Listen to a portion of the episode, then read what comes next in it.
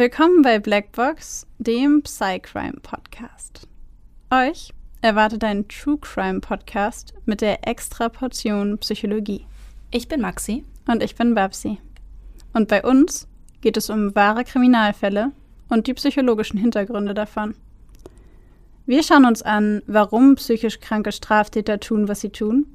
Und wir erklären euch die psychischen Erkrankungen, die dahinter stehen. Einige unserer Fälle beinhalten ziemlich viel Gewalt, sowohl psychische, physische als auch mal sexuelle. Manchmal sind sie sehr detailreich beschrieben und oft auch nichts für schwache Nerven. Deswegen empfehle ich euch, auf eure Emotionen zu achten und sollte es euch zu viel werden, schaltet ihr besser ab. Wir haben euch gewarnt. Ab und zu passiert es auch, dass wir bei der Aufnahme lachen oder eine Bemerkung machen. Das ist nie respektlos gemeint. Das liegt eher daran, dass wir sehr tief in der Materie drinstecken und das alles mit Humor ab und zu mal ein bisschen auflockern. Also bitte nicht falsch verstehen. Heute sprechen wir über ein Thema, was ich glaube sowohl Babsi als auch mich sehr interessiert und was sehr viel Spaß gemacht hat, mir persönlich da zu recherchieren. Es geht um den Liebeswahn, auch Erotomanie oder das Clerambault-Syndrom genannt.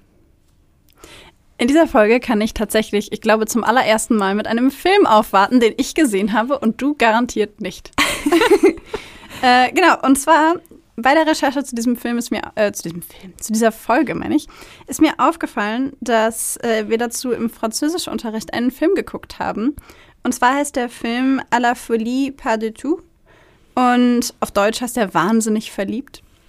Wir haben ihn damals allerdings auf Französisch geguckt, was für mich eher Qual als Freude war, weil ich in Französisch leider nie so richtig gut gewesen bin. Aber ich habe das Prinzip des Films verstanden. Also reicht es, um euch davon zu berichten. Und zwar ist es ein Film, der aus zwei unterschiedlichen Perspektiven spielt. Und zwar einmal aus der Perspektive der liebeskranken Person mhm. und einmal aus der Perspektive der Person, auf die sich diese Liebe bezieht. Mhm. Und der ist wirklich, wirklich, wirklich gut gemacht. In dem Film selber wird auch die Erotomanie diagnostiziert. Das ist quasi eine merkwürdige Mischung aus einem Thriller und einem Liebesfilm.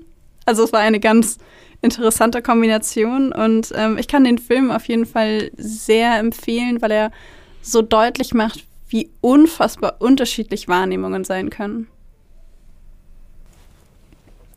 Ich kenne den Film nicht. Ich glaube, den muss ich mal gucken. Du musst das hört ihn, sich gut an. Du musst ihn gucken. Er ist wirklich gut. Wir können Okay. ihn zusammen gucken. Ja, voll gerne. Bei einem Glas Vino. Doch, gerne, gerne. Aber ist es deine Liebes Liebesgeschichte oder ist es Mm, Nein. eine Mischung aus Liebe und Thriller, weil die Liebe von der einen Person ausgeht? also man denkt am Anfang, es wäre eine Liebesgeschichte von einer Frau, die sehr, sehr unfair behandelt wird. Mhm. Und dann irgendwann Merkt man. stellt sich das dann doch als was anderes heraus. Mega spannend. Okay, ich muss mir diesen Film reinziehen. auf jeden machen Fall. Wir. So, jetzt haben wir zwar über den Film geredet, es ist vielleicht so ein bisschen klar geworden, was Erotomanie bedeutet, aber zur genauen Definition ähm, ganz kurz. Die Erotomanie kam bereits in der griechischen und in der römischen Literatur vor und ursprünglich hat man sie da quasi göttliche Liebe genannt oder auch die Beschreibung von unersättlicher sexueller Begierde. Das hast du jetzt schön betont. Wundervoll. Genau, es gibt da den Mythos von Apollo, der im Liebeswahn eine Nymphe verfolgt mit dem Namen Daphne. Und die verwandelt sich dann in einen Lorbeerbaum, um ihn sich quasi vom Leib zu halten. ich glaube, ich habe dazu mal so ein animiertes Cartoon oder sowas gesehen. Oder ist es vielleicht in irgendeinem Disney-Film? Mich erinnert das an Herkules. Ja, wo Phil sie, Ja, sie ja, verfolgt ja. Und, dann, und dann die ganzen Nymphen so Ja. und werden dann zu Bäumen. Ja, ja. Ich habe auch, das ist das Erste, woran ich gedacht habe, als ich das Stimmt. gelesen habe. Ich liebe Herkules. Herkules und Mulan sind meine beiden Lieblingsfilme. mm. Ja, stimmt. Ja, so könnt ihr euch das vorstellen. Weil wenn ihr den Film gesehen habt, ähm, ersetzt ähm, Apollo durch Phil. Nein, Phil durch Apollo, so Ja, rum. genau, genau. Ab dem 18. Jahrhundert wurde die Erotomanie dann aber als Bezeichnung für eine wahnhafte Liebe bezeichnet. Also da ging es nicht mehr um irgendwie göttliche Liebe oder sexuelle Begierde oder sowas. Und ähm, genau seitdem gilt sie im Grunde auch mehr oder weniger als Störung. An sich ist es relativ selten, also eine relativ seltene psychische Störung, bei der ein Individuum einen wahnhaften Glauben entwickelt, dass eine unerreichbare Person oder zumindest so empfunden unerreichbare Person in sie verliebt ist. Also quasi, als würde ich mich in jemanden verlieben und den unfassbar toll finden und würde alle seine Anzeichen ähm, im Grunde so deuten, dass die Person auch in mich verliebt ist und würde 100% davon überzeugt sein, dass diese Person mich auch liebt, obwohl es im Grunde nur in meinem Kopf passiert. Genau, man missdeutet also Zeichen oder vielleicht auch Zufälle. Also missdeutet sie so ein bisschen wahnhaft um. Deswegen gehören, gehört der Liebeswahn auch zu den wahnhaften Störungen in den Klassifikationssystemen. Äh, genau, es kann einfach alles möglich sein. Kann ein Blick sein, ein Zettel, der runterfällt und der dann von der anderen Person so wahrgenommen wird, dass der Zettel jetzt nur für sie runtergefallen ist und es ein ähm, heimlicher Hint war, dass man folgen soll oder was weiß ich. Ähm, genau, so mini kleine Dinge können halt schon reichen. Für diejenigen von euch, die in unsere Schizophrenie-Folge reingehört haben, die werden sich daran erinnern, dass wir da auch über wahnhafte Ideen gesprochen haben. Und achso, die ist das übrigens die allererste Folge für die von euch, die sie noch nicht gehört haben. Und da geht es auch darum, dass man bestimmte Dinge in der Realität anders deutet oder ihnen übermäßige Bedeutung zu, zuspricht quasi. Und das ist eben dieser Wahncharakter. Diese Erkrankung tritt häufiger bei ähm, Frauen als bei Männern auf. Und das Objekt der Begierde, sage ich mal, ist dabei typischerweise, also meistens dann ein Mann, wenn es eben von Frauen ausgeht, der aufgrund seines hohen sozialen oder finanziellen Status, seiner Ehe oder seines Desinteresses unerreichbar scheint. Ja, also im Grunde alles, was ihn unerreichbar macht, macht ihn attraktiver, wenn man so will. Das Interessante daran ist, dass diese Obsession, weil von Liebe kann man da eigentlich nicht sprechen, mhm. dass diese Obsession sich auch beziehen kann auf imaginäre Menschen oder im Grunde imaginäre Personen, auf Verstorbene oder auf jemanden, den der Patient selber tatsächlich oder die, der Betroffene in dem Fall tatsächlich selber nie getroffen hat. So wie Promis zum Beispiel. Genau. Diese Wahnvorstellungen können extrem verstörend teilweise, finde ich, auch sein. Also die Betroffenen haben da manchmal die Vorstellung oder die Überzeugung, dass sogar Empfängnis und eine Geburt von gemeinsamen Kindern passiert ist.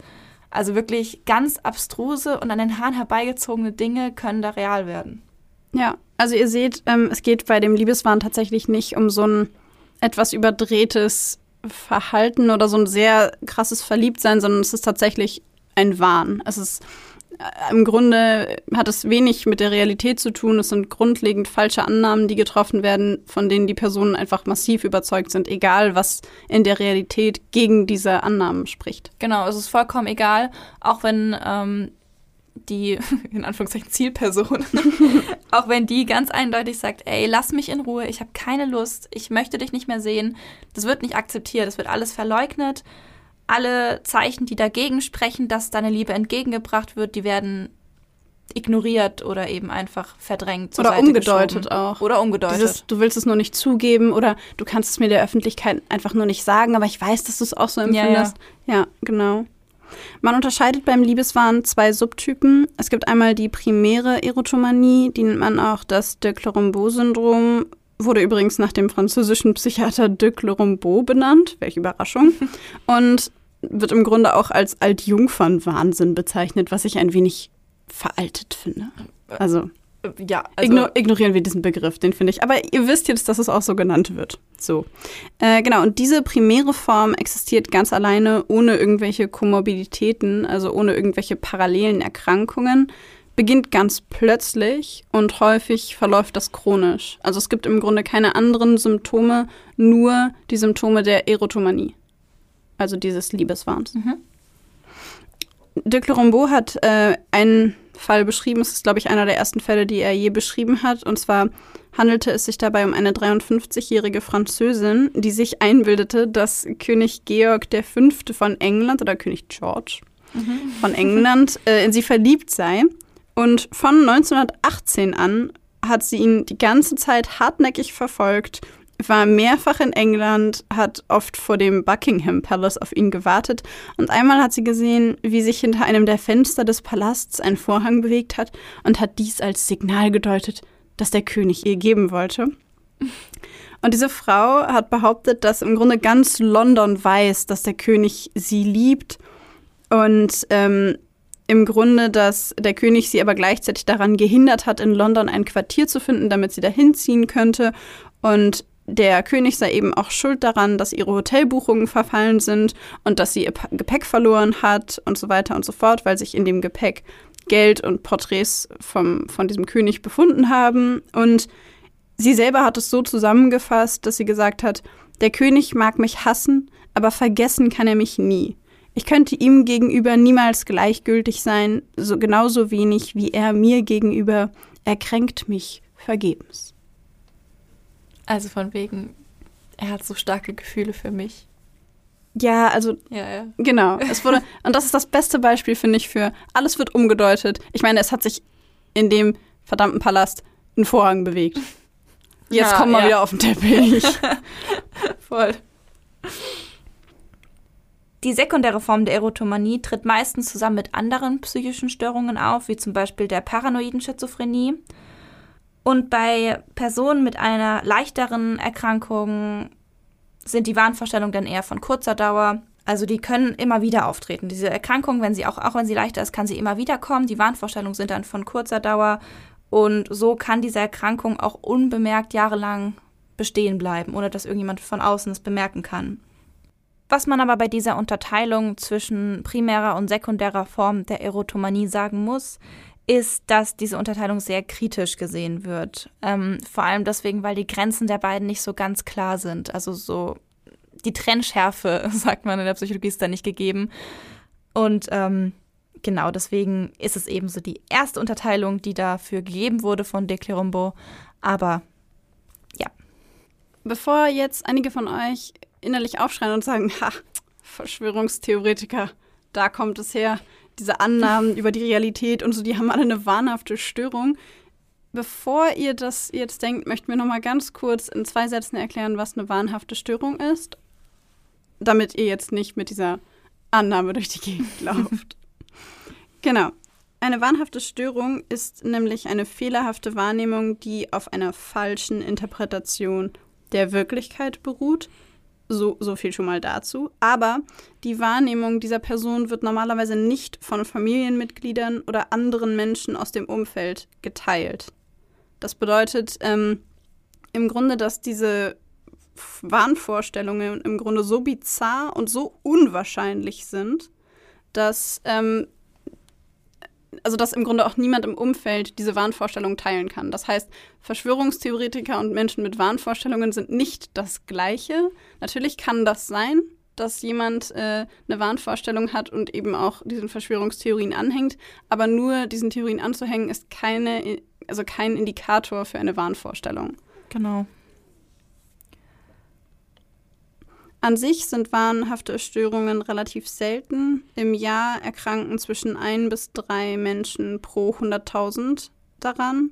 Und laut amerikanischen Untersuchungen leidet in der Bevölkerung ungefähr 0,3 Prozent an einer wahnhaften Störung. Und da zählen alle wahnhaften Störungen rein. Und die Erotomanie ist ja im Grunde nur eine Unterform, mhm. also eine sehr, sehr seltene psychische Erkrankung. Genau, da gibt es dann noch den Größenwahn, es gibt ähm, auch noch Verfolgungswahn, ähm, da gibt es total viele. Dazu werden wir auch noch einige Folgen machen, wo wir genauer auf diese Unterform eingehen. Aber ihr könnt euch eigentlich merken, Erotomanie, Liebesmörder wird eigentlich groß unter dem Packen wahnhafte Störungen ähm, klassifiziert, gestellt. Mhm. Apropos diagnostiziert bzw. klassifiziert, letzter interessanter Fakt dazu. Die Erotomanie erscheint weder im ICD-10 noch im DSM-5 als eigenständige Störung. Das heißt, es gibt im Grunde keine Kodierung für Erotomanie, sondern es fällt unter die F20-Diagnosen und damit unter die wahnhaften Störungen. Also das Störungsbild selber werdet ihr in keinem Klassifizierungssystem finden. Und damit wir jetzt äh, dann endlich mal zu den Fällen kommen, würde ich vorschlagen, jetzt haben wir euch so einen sehr äh, breiten Überblick gegeben über die Erotomanie. Und jetzt schauen wir uns mal an, was es da für mögliche Fälle gibt. Magst du anfangen dieses Mal? Ich fange gerne an. Wir haben nämlich, Trommelwirbel, zwei Fälle dieses Mal. Mal wieder.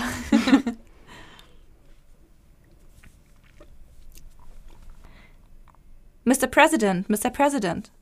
Als Ronald Reagan, der 40. Präsident der Vereinigten Staaten von Amerika, am 30. März 1981 das Hilton Hotel in Washington, D.C. verlässt, wird er von einer Horde Fotografen und Paparazzi bedrängt. Überall klicken Kameras, das wilde Blitzlichtgewitter spiegelt sich in seinen Augen. Kurz blinzelt Reagan, um seine Augen an das grelle Licht zu gewöhnen, dann lächelt er und winkt den Fotografen freundlich zu. Plötzlich zerreißt ein lauter Knall die Luft, gefolgt von einem zweiten und einem dritten. Die Menschen, die gerade noch gut gelaunt um die Aufmerksamkeit des Präsidenten gebuhlt haben, ducken sich ängstlich auf den Boden, sie pressen die Augen zusammen, einige schreien. Nur ein einziger Mann in der Menge bleibt stehen. Er hält einen 22er Kaliber Revolver in der Hand und feuert weitere Kugeln auf den Präsidenten und seine Begleiter ab. Wie von alleine finden die Kugeln ihr Ziel. Sie dringen oberhalb des Auges in den Kopf des Pressesprechers James Brady ein und verletzten außerdem die beiden Sicherheitsbeamten Thomas Delahanty und Timothy McCarthy. Reagan selbst erstarrt in seiner Bewegung, bildet damit das perfekte Ziel für den Angreifer. Eine Kugel verfehlt den 70-Jährigen um Haaresbreite und prallt an der Tür der Limousine ab.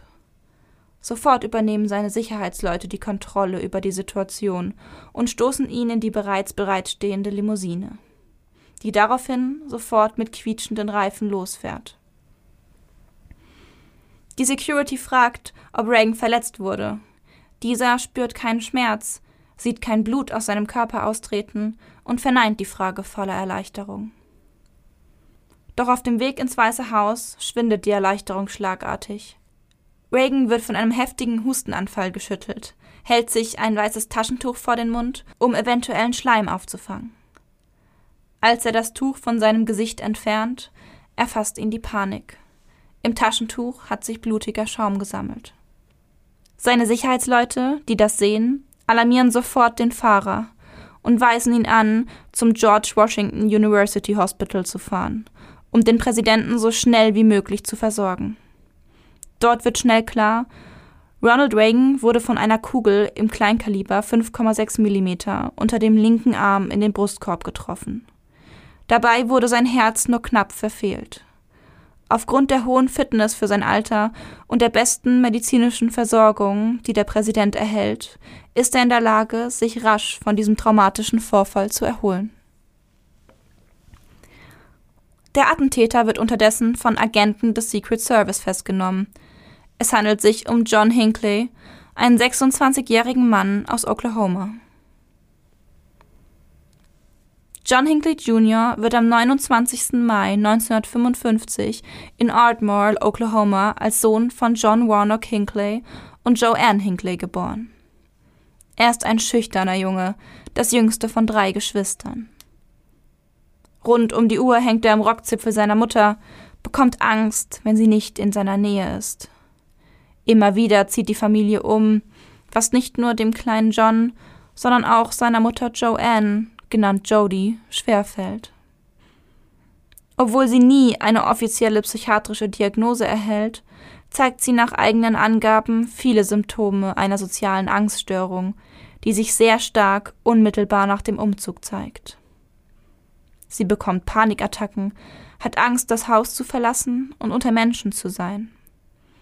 Der kleine John ist der Einzige, der all das hautnah mitbekommt. Er leidet sehr unter den Panikattacken seiner Mutter, möchte ihr helfen, bemerkt aber, dass er machtlos ist. So sitzt der kleine Junge stumm neben seiner Mutter, die oft stundenlang auf dem Bett sitzt und weint. Doch irgendwann hat das Elend ein Ende und Joanne schafft es endlich, sich an das neue Leben anzupassen und ihre neue Umgebung zu genießen. Sie tritt einem Bridge Club bei, ist Mitglied der Ministrantengilde ihrer Kirche und fühlt sich nun immer wohler. Als John sechs oder sieben Jahre alt ist, hat er zum ersten Mal das Gefühl, anders zu sein. Anders als die anderen Kinder oder Erwachsenen um ihn herum. Er hat das Gefühl, eine besondere Bestimmung zu haben, der er folgen muss. Gemeinsam mit seinen Geschwistern hört er gerne und viel Musik, am liebsten Musik von den Beatles. Er spart sein Taschengeld und kauft jede Zeitschrift, jedes Buch, jede CD über und von seiner Lieblingsband. Sein großes Vorbild ist John Lennon. Irgendwann möchte er einmal so werden wie der Sänger. Er träumt davon, auf Bühnen zu stehen und Menschen mit seiner Musik zu berühren. Angetrieben von diesem Traum lernt John Gitarre und beginnt, seine ersten Songs zu schreiben. Nach seinem Schulabschluss im Jahr 1973 zieht die Familie aufgrund der Arbeit des Vaters nach Evergreen, Colorado. Er schreibt sich an der Texas Tech University ein, bricht das Studium jedoch ab und zieht 1975 nach LA, um Songwriter zu werden. Er möchte sein wie John Lennon. Als das nicht gelingt, kehrt der mittlerweile 21-jährige, desillusionierte John zu seinen Eltern zurück. Hier besteht sein Vater darauf, dass sein Junge nicht nur zu Hause rumhängt und Däumchen dreht. Er soll Arbeit finden, etwas aus seiner Zeit machen. Da John selbst nicht gerne Auto fährt, erklärt Joanne sich bereit, gemeinsam mit ihrem Sohn auf die Suche nach einer Beschäftigung zu gehen. Und sie sind erfolgreich. Bald findet John eine Anstellung in einem Nachtclub, in dem sein Vater ihn bereits als Hilfskellner empfohlen hat. Doch der Nachtclub ist einige Meilen von zu Hause entfernt. Damit John jedoch trotz der Entfernung arbeitet, erlaubt sein Vater ihm, ein Hotelzimmer gegenüber dem Club zu beziehen. Nun lebt John alleine in dem Hotelzimmer, verbringt die Nächte damit, die Gäste des Nachtclubs zu kontrollieren und die Tage damit, Filme auf einem kleinen Schwarz-Weiß-Fernseher zu sehen. Sein Lieblingsfilm ist der Film Taxi Driver mit Robert De Niro und Jodie Foster. Die Geschichte von dem Vietnam-Veteran Travis Bickle, der sich als Taxifahrer durch das Großstadtleben New Yorks bewegt, dabei die Abgründe und Schattenseiten der Menschen kennenlernt und zu guter Letzt den Plan fasst, einen Präsidentschaftskandidaten zu erschießen, fesselt den jungen Mann. Er beginnt, sich wie der Protagonist des Films zu kleiden, er trägt eine olivgrüne Militärjacke und feste Stiefel, trinkt Pfirsichbrand, führt Tagebuch und entwickelt eine Faszination für Waffen. Auch seine Mimik und Gestik wird dem des Hauptcharakters Travis Bickle immer ähnlicher. Seinen Eltern erzählt er, er habe eine Freundin, die Lynn hieße. Diese teilt wundersamerweise viele der Eigenschaften, die auch die Figur Betsy, die Freundin von Travis Bickle, in Taxi Driver hat. Doch mehr noch als Travis Bickle fasziniert ihn die 13-jährige Jodie Foster, die in diesem Film die minderjährige Prostituierte Iris spielt und von der Hauptfigur Travis Bickle aus der Prostitution gerettet wird. Das junge Mädchen mit den goldenen Locken und der zierlichen Figur hat es John angetan. Tag und Nacht denkt er an sie. Immer wieder sieht er sich den Film an, über 30 Mal. Er verliebt sich in die junge Jodie Foster und versucht Kontakt mit ihr aufzunehmen. Er findet heraus, an welchem College sie studiert und schreibt sich ebenfalls dort ein. Er schreibt ihr zahlreiche Briefe, hunderte Male ruft er sie an. Er liebt sie, mehr als sein Leben. Sie ist das verehrenswerteste Geschöpf, das er je gesehen hat. Er hat noch nie mit ihr gesprochen, aber dennoch weiß er es. Dennoch fühlt er es. Sie ist die eine, die eine für ihn. Und er weiß, dass sie das auch so sieht. Doch die junge Frau weist ihn immer wieder zurück. Sie hat kein Interesse an einer Beziehung mit ihm. Hinkley sieht das anders. Ihre Zurückweisung lässt ihn nicht an ihrer Liebe zweifeln. Im Gegenteil, er beschließt, etwas zu tun, das seine Geliebte beeindrucken wird etwas, das sie dazu bringt, endlich zuzugeben, dass sie ihn auch liebt. Erst überlegt er, ein Flugzeug zu entführen oder vor ihren Augen Suizid zu begehen. Irgendetwas in seinen Augen Heldenhaftes. Etwas, das dafür sorgt, dass sie ihn wirklich sieht. Schließlich fasst er einen Plan. Nach dem Vorbild der verwirrten Hauptperson in Taxi Driver entschließt er sich, einen Attentat auf den US-Präsidenten Jimmy Carter zu begehen. Er verfolgt den Präsidenten auf seiner Tour quer durch die USA, beobachtet ihn, sammelt Informationen und wird dann in Nashville wegen unerlaubten Waffenbesitz festgenommen. Frustriert kehrt er zu seinen Eltern zurück und begibt sich dort wegen einer diagnostizierten Depression in medikamentöse Behandlung.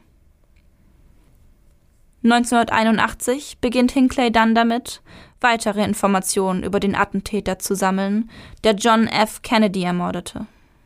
Diesen nimmt sich der mittlerweile 26-Jährige zum Vorbild, um seinen eigenen großen Coup zu planen. Am 29. März fliegt der junge Mann dann nach Washington, D.C. und checkt im Park Central Hotel ein, um dort zu übernachten. Am nächsten Morgen, dem 30. März 1981, frühstückt er in einem McDonald's Schnellrestaurant in der Nähe des Hotels. Zurück im Hotel nimmt sich Hinckley einen Zettel und einen Stift und schreibt einen weiteren letzten Brief vor seiner Tat. Ein Brief für seine geliebte Jodie Foster. Liebe Jodie, es besteht die Möglichkeit, dass ich getötet werde bei meinem Versuch, Reagan zu erschießen. Deshalb schreibe ich dir jetzt. Ich würde die Idee, Reagan zu töten, sofort verwerfen, wenn ich dein Herz gewinnen und für den Rest meines Lebens mit dir zusammenleben könnte. Ich möchte dir sagen, dass ich meinen Versuch jetzt unternehme, weil ich nicht länger warten kann, dich zu beeindrucken. Er schickt den Brief jedoch nicht ab, sondern lässt ihn in dem Hotelzimmer liegen. Kaum 45 Minuten später steht Hinckley mit einem Röhm RG 14 Revolver vor dem Hilton Hotel in Washington DC und feuert sechs Kugeln auf den Präsidenten Ronald Reagan ab. 1982 wird das Attentat auf Reagan dann vor Gericht verhandelt. Die Verteidiger von Hinckley plädieren auf Schuldunfähigkeit aufgrund von Geisteskrankheit mit Erfolg. Sachverständige Gutachter diagnostizieren Hinckley neben der schwerwiegenden Depression, wegen der er sich bereits in Behandlung befand, eine auf Jodie Foster gerichtete Erotomanie, auch Clermbault-Syndrom genannt. In allen 13 Punkten wird John Hinckley am 22. Juni 1982 freigesprochen. Statt ins Gefängnis wird er in die geschlossene Psychiatrie des St. Elizabeth Hospital in Washington, D.C. eingewiesen. Zwei Jahre später schreibt Hinckley einen Brief an den Präsidenten, in dem er ihn um Vergebung bittet.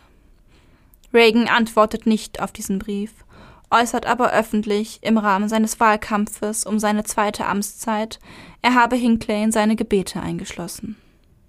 Auch an James Brady, den Mann, der durch das Attentat schwer behindert wurde, schreibt John Hinckley einen Brief.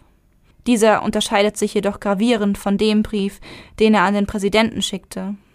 Weder Entschuldigung noch Reue ist in diesem Brief zu lesen. Stattdessen beschreibt Hinckley darin seine Emotionen in dem Moment, in dem er abgedrückt hat. Ich hatte keine Emotionen, als ich schoss. Ab 1999 darf er die Anstalt gelegentlich verlassen, um seine Familie zu besuchen. Schnell wird diese Lockerung jedoch wieder zurückgenommen, als bei dem Patienten Material über die Schauspielerin Jodie Foster gefunden wird, das er von draußen ins Krankenhaus schmuggelt. Am 5.8.2016 wird John Hinckley dann nach 35 Jahren in der Psychiatrie dauerhaft entlassen und darf sich nun in Virginia ein neues Leben aufbauen. Dies ist jedoch an strenge Auflagen gebunden. Hinckley muss sich mindestens einmal im Monat in der psychiatrischen Klinik vorstellen, Privatbesuche müssen an den Behandler gemeldet werden. Kontakt zu Jodie Foster und deren Familie ist strengstens untersagt.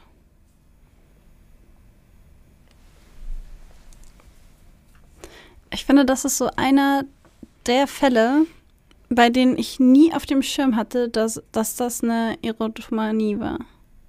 Du meinst, als es passiert ist? Ja. Also ich meine, als es passiert ist, war ich noch gar nicht geboren. Aber, ja, ja. aber auch so im Nachhinein habe ich diesen Attentat nie. Also für mich war das neu, dass das so viel mit Jodie Foster zu tun hat. Ich hatte das schon mal in so einem Nebensatz gehört, aber ich fand das super interessant, weil ich das so als einen Erotomaniefall nie richtig auf dem Schirm hatte. Nee, ich auch nicht. Ich habe ich hab zwar auch gewusst, dass äh, es gar mal ein Attentat auf Ronald Reagan gab, ja. aber mehr hab ich, wusste ich dazu nicht. Also irgendwie, wenn sowas passiert und es geht so schnell und niemand stirbt dabei oder niemand ist schwer verletzt, gut, James Brady wurde schwer verletzt, aber ja. irgendwie ist es, also für mich ist es jetzt nicht so dominant gewesen. Es war so, okay, niemand ist gestorben, alle haben überlebt, Attentat ist fehlgeschlagen, ist gut, aber da ist ja so viel mehr noch dahinter gewesen und ich hatte das auch nicht mehr auf dem Schirm. Ja, ich wusste auch nur, dass es ein Attentat gab und dass es fehlgeschlagen ist, offensichtlich. Aber mehr wusste ich nicht. Was ich super, also super spannend finde, ist, dass Hinckley 35 Jahre in der Psychiatrie war. Und er wurde ja 1999 durfte er wieder raus. Da war er ja schon 17 Jahre, 18 Jahre in der Psychiatrie. Ja, ich glaube 17 Jahre.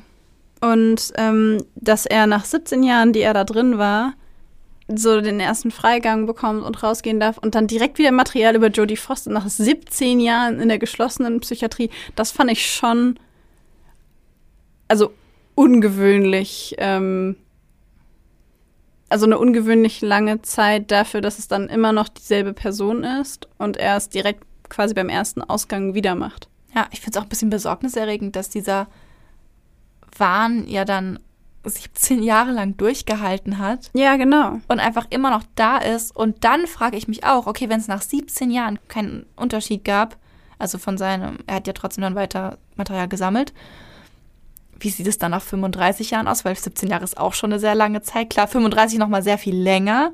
Ich hoffe, dann wurde da mehr oder wurden da mehr Erfolge therapeutisch vielleicht und medikamentös erzielt. Ja. Aber es ist schon, also man nimmt an, dass nach 17 Jahren sowas okay sein sollte wieder. Also ich fand das auch extrem lang und ähm, ungewöhnlich. Was war das eigentlich mit Reagan?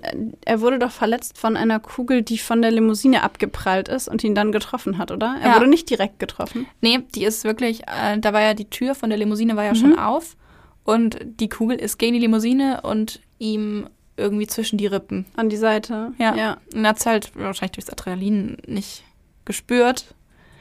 Aber das fand ich schon. Also er hat so Glück, dass er nicht getroffen wird. Und dann hat er so Pech, dass da eine Kugel ist, die einfach Ab- von dem Auto ab Abprallt. Ja. und dann Voll. ihn trifft. Ich denk mir so, mein Gott, also umständlicher geht's ja nicht, Kugel, oder? Ich fand das super verrückt, weil ähm, ich gelesen habe, dass die Ärzte im Klinikum erst gar nicht wussten, was mit ihm los ist, also warum er Blut hustet, weil diese Eintrittswunde von der Kugel so klein war und er selber in so einer guten Fitness gewesen ist und dass sich quasi die Wunde fast sofort zugezogen hat und sie erstmal ewig gesucht haben, bis sie überhaupt eine Wunde gefunden haben. Das ist voll krass, das wusste ich gar nicht. Ich fand das richtig faszinierend. Also ich weiß noch, ich habe gelesen, dass er noch, als sie halt ins Krankenhaus rein sind, noch gelacht hat, Witze gemacht hat, so voll, voll fit war. Ähm, und dann, dann haben sie ja die Wunde gefunden, Ja. rausgefunden, woran es liegt. Und sogar noch auf dem Weg zum OP macht er noch so Witze und ja, haha, wird alles gut, supi. ja, also- super krass. Er war die ganze Zeit super fit. Das ist total heftig, dass er so eine Kugel fand. Die hat ja auch, glaube ich, die Lunge erwischt Ja, teilweise. ja. Also es war keine, keine unerheblichen Schäden, die da jetzt angerichtet wurden von dieser Kugel. Und trotzdem ist er da so fit durchs Krankenhaus spaziert. Ja, ich fand das auch krass. Und er ist 70 Jahre alt gewesen. Das ist eigentlich das Verrückteste daran. Das ist eigentlich das Verrückteste daran. Hinckley ist 2016 entlassen worden. Wie Mhm. alt war er da? Jetzt muss ich rechnen. Der Warte, müsste warte, über 60 warte. gewesen sein, oder? 55 geboren, 2016 entlassen. Ja, 61, glaube ich. Ja, äh, also, ja, er war 61. Aber da frage ich mich halt auch, Mensch, du warst 26, als du eingeliefert wurdest und verbringst dein komplettes Leben in dem Wahn nach Jodie Foster in der geschlossenen Psychiatrie. Es ist halt, das ist sein, sein ganzes Leben war halt vorbei. Also der hat ja sein Leben verpasst. Ja, aber ich finde es schon spannend. Also vielleicht haben wir das einfach nicht so mitbekommen. Vielleicht war das eigentlich eine große Sache.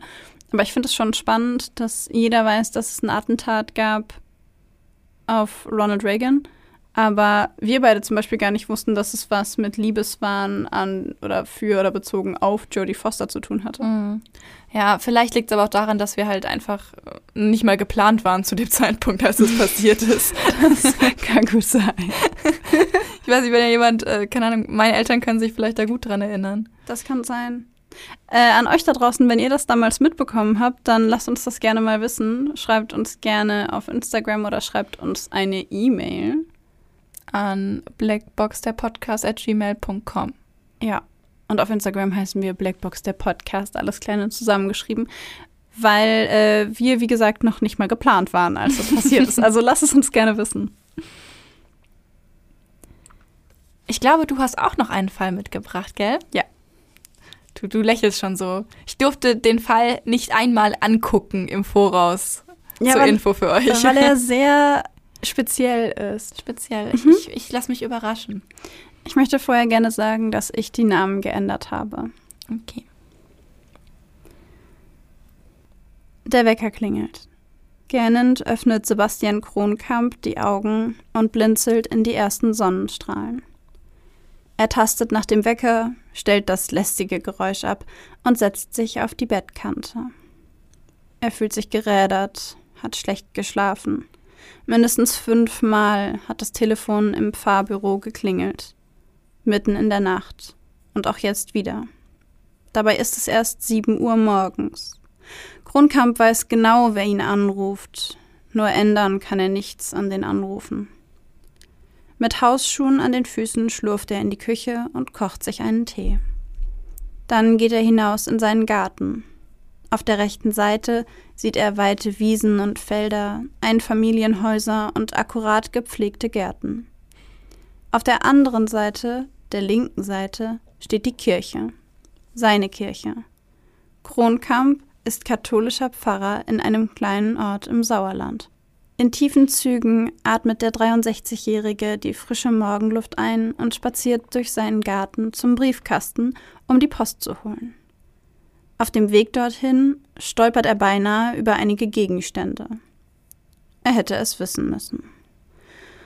Auf dem Boden liegen ein rotes Papierherz mit aufgeklebten Blumen und seinem Namen darauf zwei rote Rosen, ein roter Herzluftballon und darüber hinaus eine Mohrrübe und zwei Plastikeier, auf denen das Wort Lutschen geschrieben steht.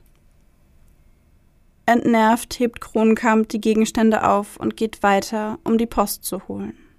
Im Briefkasten findet er neben der üblichen Post drei Liebesbriefe, alle von derselben Frau.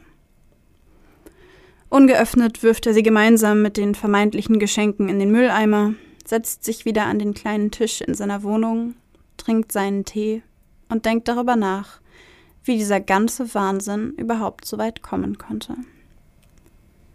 16 Jahre zuvor, im Jahr 2001, wird Kronkamp zum Sterbebett eines älteren Mannes gerufen. Als er das Krankenzimmer betritt, wird er Zeuge einer ungewöhnlichen Szene. Eine Frau sitzt am Bett des Sterbenden packt ihn an den Schultern und schüttelt den Todkranken heftig. Dabei schreit sie ihn an. Es ist Anneliese G., die Tochter des Sterbenden. Kronkamp fragt die Frau später schockiert, warum sie das getan habe, und dieser antwortet, ihr Vater habe sie missbraucht. Von diesem Tag an verändert sich Kronkamps Leben drastisch, nur weiß er das damals noch nicht. Bereits einige Tage nach dieser ungewöhnlichen Szene taucht Anneliese G. auf der morgendlichen Walking-Route des Pfarrers auf. Da sich in dem kleinen Dorf alle kennen, weiß auch der Pfarrer, dass diese Walking-Route für die damals 58-Jährige eigentlich sehr unpraktisch und umständlich ist. Dennoch begegnen sich die beiden von diesem Tag an beinahe täglich und selbstverständlich ganz zufällig. Dann findet der damals 47-Jährige plötzlich Blumen vor der Tür, ebenso kleine Bücher mit Bildern und Sprüchen darin. Dem Pfarrer ist diese Zuwendung unangenehm. Er möchte nicht, dass es Gerüchte um ihn und sein Amt gibt und informiert die Kirche über die Vorfälle. Schließlich schickt Anneliese G. ihm Liebesbriefe, gesteht ihm ihre Liebe und macht ihm klar, dass sie weiß, dass er sie auch liebt. Regelmäßig besucht sie ihn unangekündigt und lässt sich kaum abwimmeln.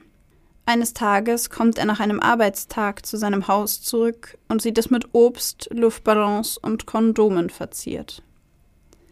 Kronkamp versucht alles, um die Frau von diesen Annäherungen abzuhalten, aber es hilft nichts. Schließlich beginnt die Frau eine Therapie, versucht sich helfen zu lassen.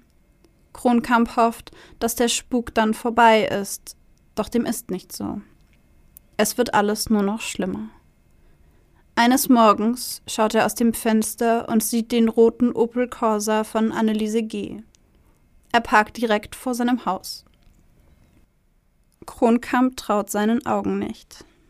Auf der Motorhaube liegt Anneliese G. vollkommen nackt und führt sich eine Möhre in ihre Vagina ein. Dann drapiert sie die Möhre gemeinsam mit anderen Utensilien so vor dem Haus des Pfarrers, dass die Phallus-Symbolik eindeutig zu erkennen ist. Als er sie zur Rede stellt, lässt sie ihn wissen, dass sie weiß, dass er mit ihr schlafen will und es nur nicht tut, weil er das als katholischer Pfarrer nicht darf. Ein anderes Mal steht Anneliese G. vollkommen nackt in seinem Garten und tanzt zwischen den Bäumen und Sträuchern herum. Überall auf dem Rasen und in den Bäumen hat sie Symbole für das männliche Geschlechtsorgan drapiert. Neben den abenteuerlichen Auftritten im Garten des Pfarrers schreckt Anneliese G. aber auch vor andauernden Telefonanrufen, weiteren aufdringlichen Besuchen und zahlreichen Liebesbriefen und Geschenken nicht zurück. Auch E-Mails schreibt sie ihm und schickt SMS an sein Handy. Häufig sind es anzügliche oder derbe Sexfantasien, die die Stalkerin dem Pfarrer schickt. Manchmal taucht sie einfach auf dem Friedhof oder auf dem Weg zur Kirche auf. Halbnackt tanzt sie vor ihm herum und singt Ich will dich küssen, während sie sich mit den Händen über ihren nackten Oberkörper streicht und versucht, ihn mit ihren sexuellen Fantasien zu überzeugen. Manchmal fährt sie auf offener Straße in ihrem Auto an ihm vorbei und schreit ihm aus dem Fenster obszöne Äußerungen in vulgärer Sprache zu. Kronkamp ist überfordert und genervt.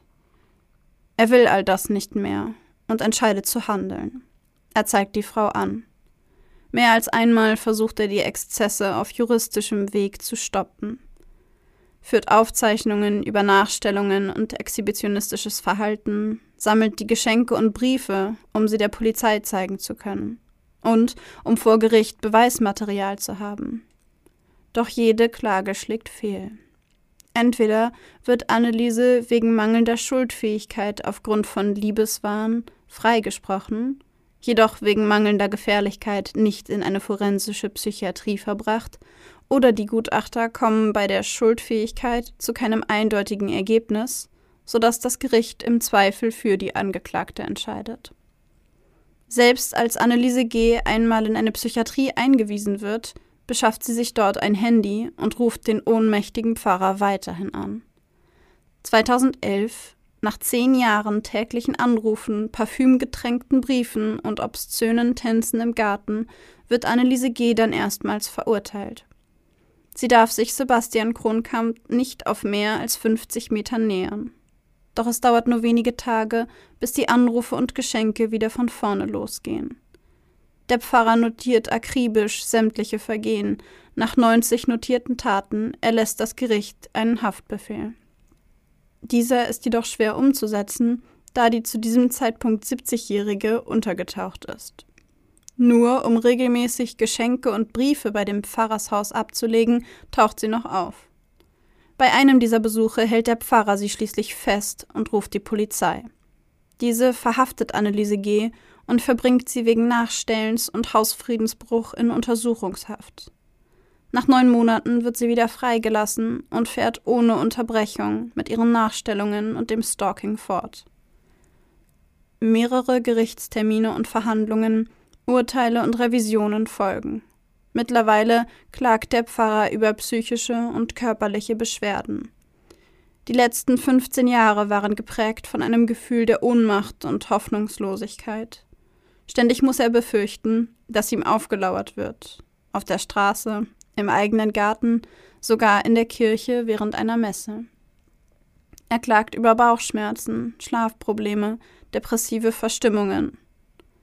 2020 wird der Fall dann erneut zur Anklage gebracht. Bisher gibt es noch kein Urteil. Sicher ist nur, dass die Strafe, die der Stalkerin bevorsteht, milder ausfallen dürfte als die emotionale Belastung und die Folgen für den Pfarrer, der nunmehr 19 Jahre seines Lebens andauerndem Stalking ausgesetzt ist. Alter, 19 Jahre. Wie das ist, das ist so lang. Oh Gott, ey. Ah, der hat mir nur leid getan, der Pfarrer, muss ich sagen, im ganzen Fall. Oder? Also es gab in dem Dorf, in dem er wohnt, da wohnen wohl irgendwie nur so 4000 Leute oder sowas, mhm. gab es vor allen Dingen auch Gerüchte von Leuten, die dann gesagt haben, ja, also wer weiß, ob das wirklich nur eine einseitige Geschichte ist. Ja, klar, ja. Vielleicht ja. will der Pfarrer das ja auch, vielleicht haben die ja was miteinander und er hat tatsächlich gegen Leute auf Unterlassung geklagt, weil sie halt seinen Namen und seine Profession in den Dreck gezogen haben damit. Vor allem war ich katholischer? Mhm. Oh, je, Katholischer je, je, Pfarrer. Dann darf er ja gar nicht. Also auch nicht. Nee, nee, der ist im Zölibat, der darf ja. gar nichts. Er ist halt gerade mit seiner Profession echt schwierig. Das ist halt super unangenehm für ihn. Ja. Weil er sich ja dafür entschieden hat und also es ist halt ne, es ist halt massiv übergriffig. Ja, auf jeden Fall. Ich finde, ich musste, während du vorgelesen hast, daran denken, ähm, was, wie schlecht, wie, wie schlimm ich es finde, dass es in Deutschland so schwer ist, sich von sowas loszumachen. Also das FR hat es immer wieder versucht, ist immer wieder vor Gericht gegangen. Und es ist ja so, dass auch Opfer, also ich meine, es ist ja Stalking, was ihm da passiert ja. ist. Und dass generell Opfer von Stalking eher weniger Chancen haben, dass der, dass der, die Person, die sie stalkt, irgendwie so zur Rechenschaft gezogen wird, dass es aufhört. Also es sind immer nur kürzere Haftstrafen, wenn überhaupt, und dann geht es halt gerade weiter. Und das finde ich so schrecklich für die Opfer, aber natürlich wüsste ich jetzt auch nicht, wie man es anders machen kann, weil man natürlich auch jemanden da nicht einfach jahrelang wegsperren kann. Ja. Aber es ist halt einfach, also ich finde es jetzt auch, wie du es vorgelesen hast, 19 Jahre lang und immer wieder versucht er da was zu, da was zu drehen und, und versucht sich Hilfe zu holen. Und ich meine, diese psychischen Erscheinungen, die er da hat, so die depressiven Verstimmungen, Schlafprobleme, mhm. das, das, sind halt auch schon heftige Dinge, weißt du, dann 19 Jahre lang und das wird ja nicht besser. Ich fand das, ähm, also er hat insofern in Anführungszeichen am Anfang noch mehr Pech gehabt, weil es ja erst seit 2007 verstärktere oder verschärftere Gesetze gibt, was so Nachstellen und ähm, Leute nicht in Ruhe lassen und sowas angeht. Mhm. Vorher konnte er gar nichts machen. Und was ich persönlich richtig schlimm fand, war, dass er selber erzählt hat, dass super viele Leute ihn gar nicht ernst nehmen und sagen, oh, ich würde mich freuen, wenn mir eine Frau in Unterwäsche nachlaufen würde. Und das ist halt auch einfach was, wo ich mir so denke, also wenn du das sagst, hast du keine Ahnung, was es bedeutet, gestalkt zu werden. Ja. Und also, dass sie ihn auch einfach nicht ernst genommen haben und das, es gab ein Interview mit den Polizisten, die gesagt haben, wir wissen mittlerweile auch nicht mehr, was wir noch machen sollen. Wir, wir wollen ja, aber wir können nicht viel mehr machen als das, was wir schon tun. Ja, ja, genau, das meine ich. Ja, und ähm, es gibt auch auf YouTube, da könnt ihr mal reingucken, gibt es ähm, Videos zu dem Pfarrer und diesem Stalking-Fall. Mhm. Und da also er hat tatsächlich die Frau auch ein paar Mal fotografiert und gefilmt dabei und es ist echt richtig, richtig creepy. Ich habe mich mega erschreckt, als ich das das erste Mal gesehen habe, mhm. weil es so, es wirkt so absurd, weil du da, also ich kann es ja kurz beschreiben, du siehst da einen Gehweg quasi, wie von einem normalen Haus, der übers Grundstück führt. Und auf diesem Gehweg steht eine Frau mit einem langen roten Kleid und das so bis zur, weiß ich nicht, bis zur Mitte ihrer Waden geht und vorne irgendwie so einen Ausschnitt hat mit Spaghetti-Trägern und darüber hat sie so eine Jacke. Und dann tanzt sie so richtig, ähm, sagen wir mal, figurbetont und hat irgendwie Blumen, so rote Rosen in der Hand und einen Brief in der Hand. Und dann tanzt sie da so lang und tanzt immer näher an den Dings. Und dann legt sie die Rosen auf den Boden und dann küsst sie diesen Briefumschlag und legt den Briefumschlag auf den Buchsbaum, der daneben steht und tanzt dann wieder rückwärts zurück und wirft ihm noch so Kusshände und sowas zu. Und dann gibt es noch ein Video von ihr, wo sie irgendwo zwischen seinen Obstbäumen herumtanzt, nur mit einem Schlüppi bekleidet und äh, irgendwie einem Bikini-Oberteil oder einem T-Shirt oder sowas und sich auch einfach aufführt. Also ich, ich will das eigentlich nicht sagen, dieses Wort, aber sie führt sich auf wie eine Verrückte. Also es ist wirklich, es ist wirklich krass. Und ich dachte mir, wenn ich das in meinem Garten sehen würde, ich glaube, ich würde Angst bekommen. Ja. Weil es einfach so.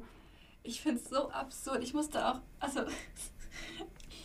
Also ich finde, also ich muss manchmal, so wenn ich mir das vorstelle, weißt du, wie sie da so steht in diesem, in diesem roten Kleid muss ich, muss ich fast lachen, also weil es halt irgendwie so, so absurd ist. Und ja. ich musste auch während dem Fall oft so schmunzeln, weil ich mir sagte, was, was, geht da, was geht da bitte ab? Aber es ist halt, also es ist natürlich leicht, wenn man sich das so vorstellt und es sich irgendwie lustig vorzustellen, weil es so absurd ist, aber es ist einfach in seiner Situation alles andere als lustig. Das muss man halt, also ich meine, so viel wie ich jetzt da bei diesem Fall schmunzeln muss und auch was du gerade erzählst, ist es einfach nicht cool und einfach wirklich, welche in der Situation einfach creepy. Es ist ja, super creepy. Es ist super creepy und vor allen Dingen der Pfarrer selber, dem wurde halt schon gesagt, ja, dann wechsel doch einfach und mach deine Sachen irgendwie woanders, geh zu eine, in eine andere, in einen anderen Bereich. Ich weiß gar nicht, wie genau man das nennt.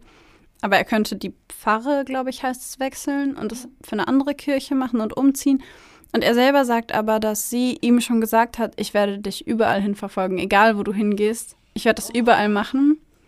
Und das ist halt was, wo er gesagt hat, er hat seine Freunde hier und er hat sich sein Umfeld hier aufgebaut und er wird diese Frau sowieso nicht los. Also bleibt ihm im Grunde nichts anderes übrig, als irgendwie damit zu dealen. Ja. Aber es ist schon, also er wirkt auch sehr ähm, müde einfach davon. Und mir tut es echt richtig leid. Er wurde in einem Interview gefragt, was glauben Sie, ähm, was diese Geschichte zwischen dieser Frau und Ihnen beenden könnte? Und dann hat er gesagt, ein natürlicher Tod von einem von uns beiden. Wie schrecklich. Ja. Gibt es irgendwelche Tendenzen, wie das Urteil ausfallen könnte? Also es dürfte dieses Mal ähm, härter werden, weil ähm, also dadurch, dass diese, diese Stalking, ähm, Stalking-Gesetze, dass die ja jetzt schärfer geworden sind. Wobei man dazu halt auch sagen muss, dass sie ja auch 2011 nicht so hart verurteilt wurde, weil man eben sich nie sicher war, mhm. ist sie schuldfähig oder nicht. Und an dieser Stelle ist es ein ganz, ganz wichtiger Punkt, weil wenn sie schuldunfähig ist oder vermindert schuldfähig ist, müsste sie in die Psychiatrie, also in die forensische Psychiatrie. Ja. Aber wenn sie ähm, nicht gefährlich ist, mhm. und das ist sie nicht, weil sie ihn nicht angreift und ihm nicht körperliche Schäden, also direkte körperliche Schäden ja. verursacht, indem sie ihn irgendwie angeht oder so, ähm, ist sie nicht gefährlich und deswegen kommt sie nicht in die forensische Psychiatrie. Sie muss aber freigesprochen werden, weil mhm. sie nicht schuldfähig oder nur vermindert schuldfähig ist. Das heißt, sie kommt einfach wieder raus und kann weitermachen. Und er hofft natürlich, dass sie dieses Mal nicht vermindert schuldfähig gesprochen wird, sondern dass der Gutachter sagt, diese Frau weiß, was sie tut. Ja, oder ich finde halt auch, ich finde es so schwierig zu sagen, ja, sie ist nicht gefährlich, weil sie ihn halt nicht körperlich angreift, aber ich finde, die, die psychischen Schäden sind ja der hat ja ganz schlimme psychische Schäden davon getragen. Ja. Die sind ja wohl mal mindestens genauso wichtig wie körperliche Schäden. Ja, und was ich daran verwirrend finde, aber so viel Informationen habe ich über den Fall nicht gefunden, aber die Frage habe ich mir gestellt. Das, was sie da macht, sind ja exhibitionistische Handlungen. Ja. Würde das, und das ist jetzt sehr gesellschaftskritisch gefragt und auch an sich kritisch gefragt, aber wenn ein Mann sich regelmäßig vor anderen Leuten auszieht und einen Hang zu exhibitionistischen Handlungen hat, dann würde er, wenn er das aufgrund einer psychischen Erkrankung macht, dafür in die forensische Psychiatrie kommen. Ähm, ja, was mir auch gerade einfällt, ist, dass ja Frauen gar nicht. Ich, ich, wir haben, in der Folge dazu haben wir einen Gesetzestext vorgelesen, wo es heißt, dass nur Männer ja. als Exhibitionisten gelten können. Also nur ja. Männer Exhibitionist, wegen Exhibitionismus verhaftet werden können, Frauen nicht. Großer Fehler, äh, meiner Meinung nach, im Gesetz. Große ja, Gesetzeslücke. Ja. Und ich glaube, das ist nämlich auch so eine Falle, in der er quasi, also der, der Pfarrer quasi drin sitzt, dass sie dafür nicht so richtig verurteilt werden kann. Ähm, weil das würde eigentlich reichen, aber so ist es halt in Anführungszeichen nur Nachstellen und Hausfriedensbruch. Und das macht sie zwar immer wieder und immer wieder und immer wieder, aber es erschien in den bisherigen Fällen nicht gefährlich genug, um sie dafür in eine forensische Psychiatrie zu verbringen. Ja, ah, das finde ich so schwierig. Ich meine, ich verstehe schon den Gedanken, ist nicht gefährlich genug. Also ähm, in unserer Klinik ist es auch so, dass wir oft uns denken, okay, das ist jetzt nicht so ein schlimmes Delikt. Da fragt man sich, okay, ist es jetzt so gefährlich für die Allgemeinheit, wenn es zum Beispiel nur um Sachbeschädigung geht oder sowas. Ja. Und da frage ich mich halt, okay, äh, warum kann da nicht auch so jemand in die forensische Klinik geschickt werden, wenn es natürlich keine körperlichen Angriffe sind, aber psychische?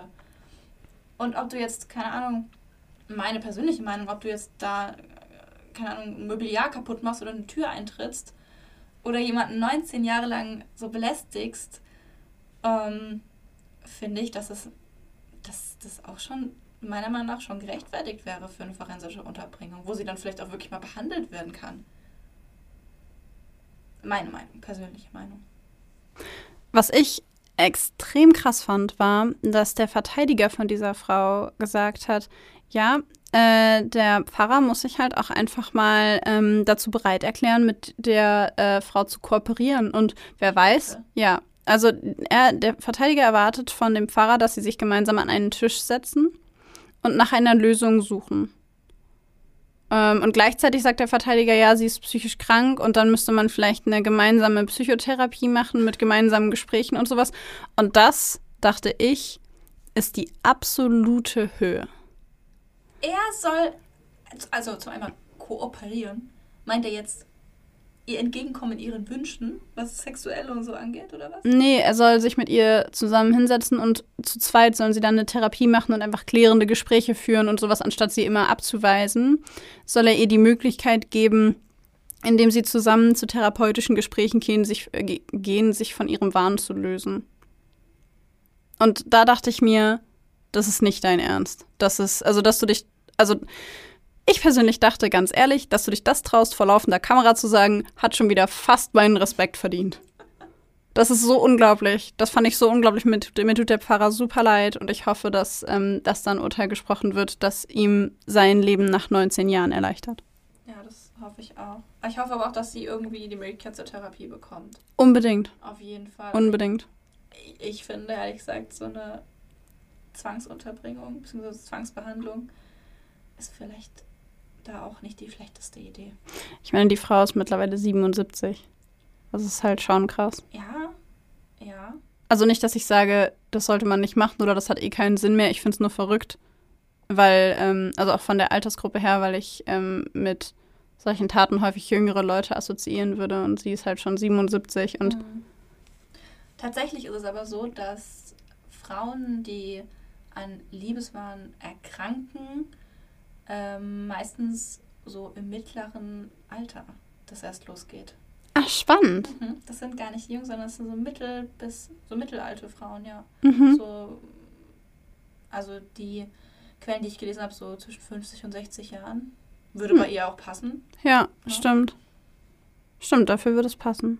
Gibt es denn ansonsten, also jetzt mal kurz smoother Übergang zu den Ursachen für die Erotomanie, was haben wir denn da noch ähm, an Möglichkeiten, wo das herkommen könnte. Naja, da müsste man sich jetzt ja eher angucken, wo wahnhafte Störungen herkommen, weil ja. Erotomanie ja nicht, also beziehungsweise Liebeswahn ja nicht abgesplittert davon betrachtet werden kann, beziehungsweise kann schon, aber da findet man nicht viel dazu. Stimmt. Deswegen ist es da sinnvoller, die Gruppe der wahnhaften Störungen sich anzugucken.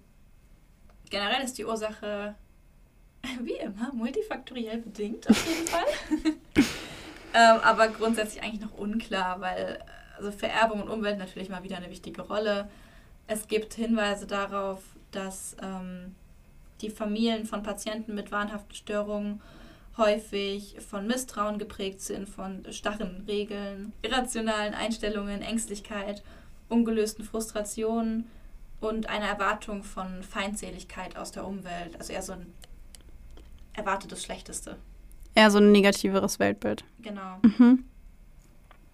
Und wie gesagt, erbliche Faktoren oder auch psychosoziale Faktoren, also aus der erweiterten Umwelt der Betroffenen, können eben Faktoren sein, die diese Entwicklung von einem Liebeswahn begünstigen. Aber wie gesagt, das ist nicht ganz bestätigt und nicht so umfassend untersucht, wie ja. man sich wünschen würde. Ja, wahrscheinlich auch, weil es so selten ist. Ja. Beziehungsweise, vielleicht ist es auch gar nicht so selten, aber wird selten gemeldet. Das könnte ja auch sein. Kann auch sein. Es gibt ja auch viele, wo die äh, Erkrankung unbemerkt bleibt. Ja, genau. Es gibt auch noch Studien dazu, kommen wir kurz zur Neurobiologie. Es gibt auch noch Studien dazu, dass bestimmte Regionen im Frontallappen des Gehirns ähm, Wahnvorstellungen oder wahnhafte Züge im Grunde auslösen können.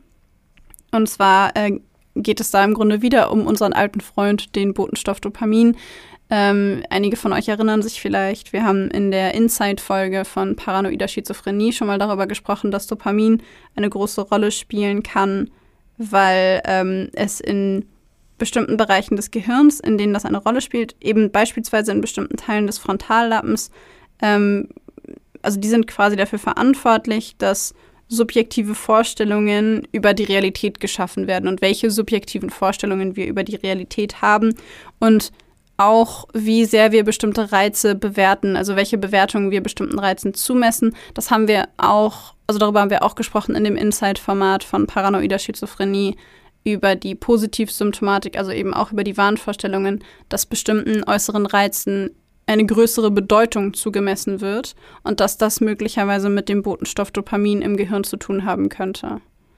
Aber Dopamin kann genau. ziemlich Rabauke im Gehirn sein. Ja, Dopamin hängt mit so unglaublich vielen Sachen zusammen, dass es immer ein bisschen schwierig ist, ähm, das quasi präzise, genauer zu erklären und zu sagen, genau in dem Bereich gibt es zu viel, zu wenig, wie auch immer, auch weil das nicht bei jeder Erkrankung und auch nicht bei jedem Erkrankten immer so ist. Aber im Allgemeinen kann man auch bei der Erotomanie als wahnhafter Störung mhm. von ähm, einer möglichen Verbindung zum Botenstoff Dopamin sprechen. Ja. Genau. Ja. Grundsätzlich könnt ihr euch wie immer merken, eine Kombination aus Anlage und Umwelt multifaktoriell bedingt. Wir sollten uns das auf die Stirn tackern. Tätowieren. Das ist unser, unser, unser Besties-Tattoo hier. Das finde ich eigentlich. bedingt mit so zwei, mit diesen WhatsApp-Sternchen da. Oh Gott. Finde, irgendwie dann wirkt das nochmal so ein bisschen glamouröser ja. bei einem Tattoo auf der Stirn. Das kann ich mir nur schwer vorstellen. Gut, ja. Okay, mit diesem ähm, genialen Einfall würde ich sagen, schließen wir die Folge für heute ab, oder? Ja, wir halten euch auf dem Laufenden, ob wir uns das dann schon tätowiert haben oder noch nicht. Und bestimmt einen Insta-Post. also, in diesem Sinne sagen wir Tschüss.